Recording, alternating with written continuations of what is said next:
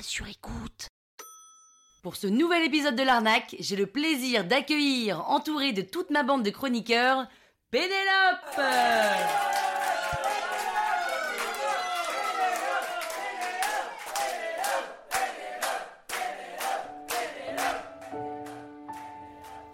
Cet épisode n'a pas été sponsorisé, parce que je n'ai pas voulu, j'ai même refusé un sponsor.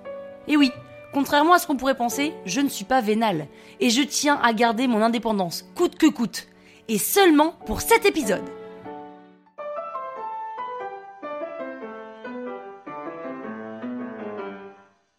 Salut les arnaqueurs, c'est Pénélope, et oui, je n'ai toujours pas changé de prénom, heureusement. Hein. Dans cet épisode de l'arnaque, je vous raconte comment s'est terminée la boîte que j'ai montée avec mon associé. Sans vous spoiler, je peux vous dire qu'à la fin, c'est toujours bon d'avoir un coup d'avance. En vrai, je suis comme tout le monde, hein, 35 ans, parisienne, et j'aime les projets. Alors on venait de fêter avec mon associé les 850 000 euros de chiffre d'affaires après un an et demi d'existence de notre boîte, et un jour on reçoit un mail d'un apporteur d'affaires qui nous propose de nous aider, soit à lever des fonds, soit à vendre. Alors on discute entre nous, et finalement on se dit que ce serait peut-être l'occasion de vendre, et que vendre nous ouvrirait justement de belles portes pour se lancer dans un nouveau projet. Et ce type nous fait rencontrer un groupe média qui détient de belles marques de magazines. Les négociations commencent. On leur envoie par mail le chiffre auquel on aimerait vendre et ils nous envoient deux jours plus tard en soirée une contre-proposition trois fois moins élevée. Le matin, à l'aube, après en avoir discuté toute la nuit, on leur shoot une autre proposition à partir de la nôtre, mais en faisant un petit effort. Eux nous renvoient deux trois jours plus tard un chiffre partant de leur proposition avec un petit effort. Et la conversation par mail interposée dure comme ça des jours, des semaines, des mois. On lâche rien, même si, en vrai, sans s'en rendre compte, on lâche naturellement parce qu'inconsciemment, à partir du jour où on s'est dit dans notre tête qu'on allait vendre, on était foutu. Alors forcément, on délaisse un peu les mails du service client, on se met à acheter les produits plutôt que de se démener pour les avoir gratuitement. On arrive plus tard au bureau et on vire une stagiaire parce qu'on se dit qu'il vaut mieux la virer au bout d'une semaine de stage plutôt qu'au bout de trois mois quand les acquéreurs reprendront la boîte. Plus les négociations durent, plus on délaisse l'opérationnel, plus on veut vendre et plus psychologiquement on devient faible et très mauvaise en égo. On se met évidemment un prix plancher au-delà duquel on n'accepterait pas et au fond de nous, sans se le dire, on prie pour qu'il ne le dépasse pas, car ça y est, on n'a plus du tout envie de faire marcher cette boîte. Et la vente se fait, leur prix étant le nôtre, on est ok avec ça, on n'est pas millionnaire, mais presque, et on est surtout ravis de pouvoir passer le bébé à un gros groupe qui boostera la boîte, en lui mettant à disposition les moyens qu'il lui faut pour se développer. On doit quand même faire une passation auprès des nouvelles équipes pour qu'elles aient toutes les clés, on n'a pas besoin d'être deux pour faire ça, donc mon associé qui maîtrise parfaitement les chiffres et le business s'en occupe, et je me retrouve donc sur le carreau à ne pas savoir quoi faire dans leur boîte. Et là, je rencontre dans les couloirs Bruno. Salut Pénélope, il paraît que tu aimes les projets from scratch et que t'es assez dispo pour partir vivre ailleurs qu'à Paris, c'est vrai?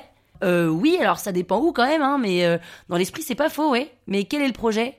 Écoute, on vient d'acquérir une maison de 150 mètres carrés, 4 étages en plein Saint-Tropez.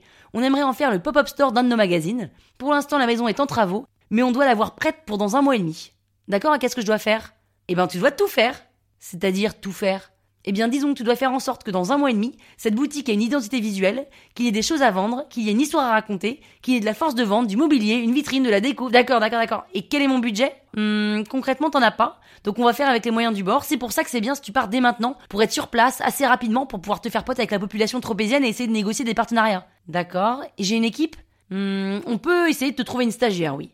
Et je dors où? Dans la boutique, au dernier étage, avec le balcon.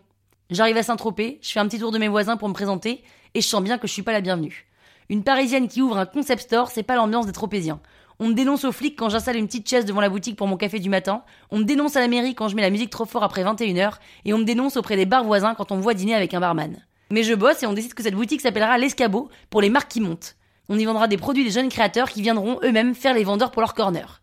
Le projet dure 8 mois, et je me retrouve, à la fin, avec le gros chèque de la vente sur mon compte en banque, une expérience en retail qui n'était pas prévue, et du temps. Du temps pour réfléchir à ce que je vais bien pouvoir faire maintenant. J'attends que Uber, Blablacar et Google m'appellent, mais pas un coup de fil.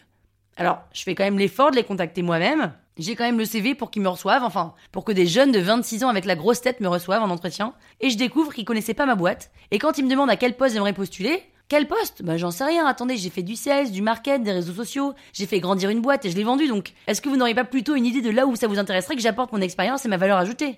Euh non, on voit pas grand chose qui aille pour vous chez nous là. Neuf mois de descente aux enfers. J'ai mis neuf mois pour retrouver goût à la vie, pour trouver un job dans une petite boîte pas connue, et réaliser que je n'étais pas la reine du monde, et à comprendre que de l'argent sur un compte c'est bien, mais des envies et des projets plein la tête c'est mieux. Ah bah voilà. Qui aurait cru que réussir à vendre une boîte très correctement pouvait vous rendre complètement paumé? Franchement, mon meilleur conseil si vous vendez votre boîte, c'est de préparer votre sortie, même si vous êtes certain que les choses iront très vite par la suite. Car croyez-moi, les choses n'iront très vite que si ça vient de vous. Et si vous voulez savoir comment j'ai galéré pour manager des millennials, écoutez lundi l'épisode numéro 9. La toile sur écoute. Hey, it's Paige DeSorbo from Giggly Squad. High quality fashion without the price tag. Say hello to Quince. I'm snagging high-end essentials like cozy cashmere sweaters, sleek leather jackets, fine jewelry, and so much more. With Quince being 50 to 80% less than similar brands.